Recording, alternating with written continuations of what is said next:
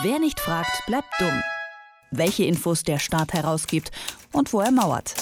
In Kooperation mit fragdenstaat.de.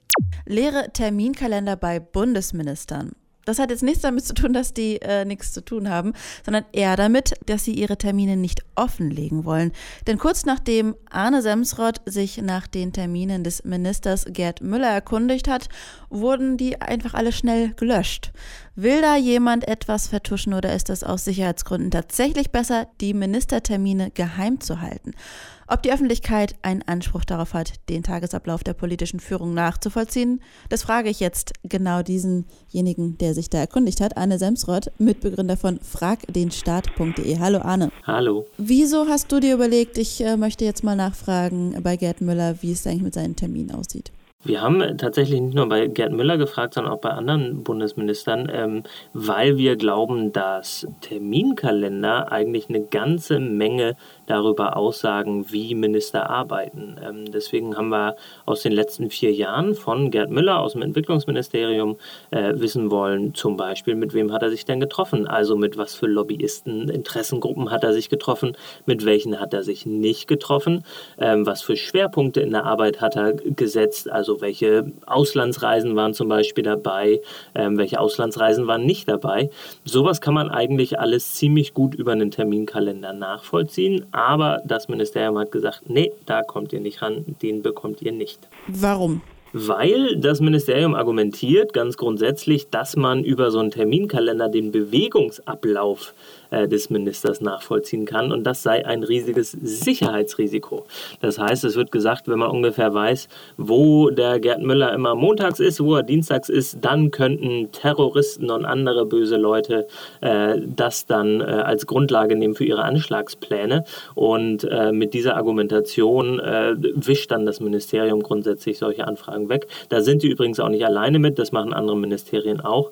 Ähm, aber ja, ich würde sagen, so grundsätzlich kann man dem erstmal nicht folgen. Ich würde jetzt äh, diesen Sicherheitsaspekt äh, gelten lassen, wenn man in die Zukunft guckt. Aber wenn man in die Vergangenheit guckt und sagt, wo war denn der Minister oder wo waren die Minister, dann kann man da ja nachträglich keine Anschläge mehr machen.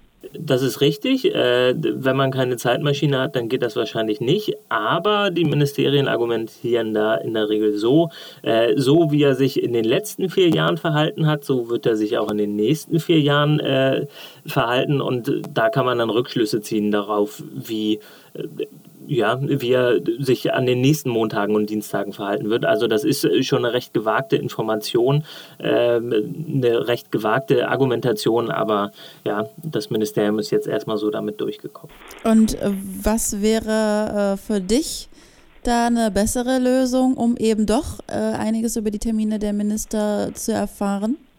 Dass äh, Ministerien zumindest teilweise äh, solche Informationen herausgeben. Aber man muss eben auch sagen, in diesem Fall ist das überhaupt gar nicht mehr möglich, denn das Ministerium hat nach unserer Anfrage einfach mal den Terminkalender komplett gelöscht. Und ähm, das dürfen die einfach so.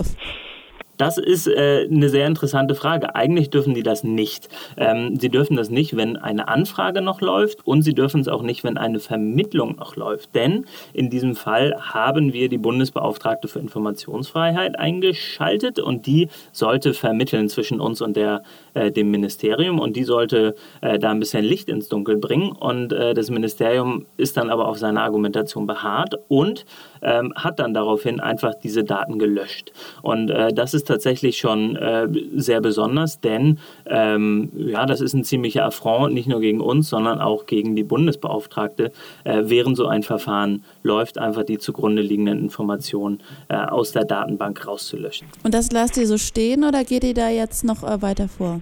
Es ist leider äh, nicht so einfach dagegen was zu tun. Ähm, die Bundesbeauftragte müsste als Behörde, die da äh, vom Ministerium äh, eins ausgewischt bekommen hat, eigentlich dagegen vorgehen, tut sie aber auch nicht. Äh, die hat nämlich wenige Befugnisse, da wirklich was zu machen. Ähm, und wir können da jetzt auch nichts machen, weil dieser ganze Vorgang inzwischen abgeschlossen ist. Ähm, das heißt, die einzige Möglichkeit, die wir im Prinzip jetzt sehen, ist, dass wir auf anderen Wegen an so einen Terminkalender kommen. Ich kann mir ganz gut vorstellen, dass äh, es den nicht nur äh, vielleicht im Outlook gibt oder wo auch immer der im Ministerium vorliegt, sondern vielleicht auch in Papier. Vielleicht gibt es davon noch Kopien. Äh, und wir sind da sehr offen für Datenspenden. Das heißt, wenn, wenn Leuten äh, vielleicht aus dem Ministerium doch noch eine Kopie dieses Kalenders über den Weg läuft, äh, dann wissen sie hoffentlich, wo sie den abgeben können. Wer mauschelt mit wem? Arne Semsroth von fragdemstaat.de hat mit mir über die Termine unserer Minister gesprochen, die wir ja eigentlich nicht kennen, aber vielleicht finden wir irgendwann einen Weg dahin, das auch zu erfahren, was die eigentlich so machen oder gemacht haben. Vielen Dank für das Gespräch. Dankeschön. Wer nicht fragt, bleibt dumm. Die Serie auf Detektor FM. Den Staat selbst was fragen? Ganz einfach. Auf fragdenstaat.de.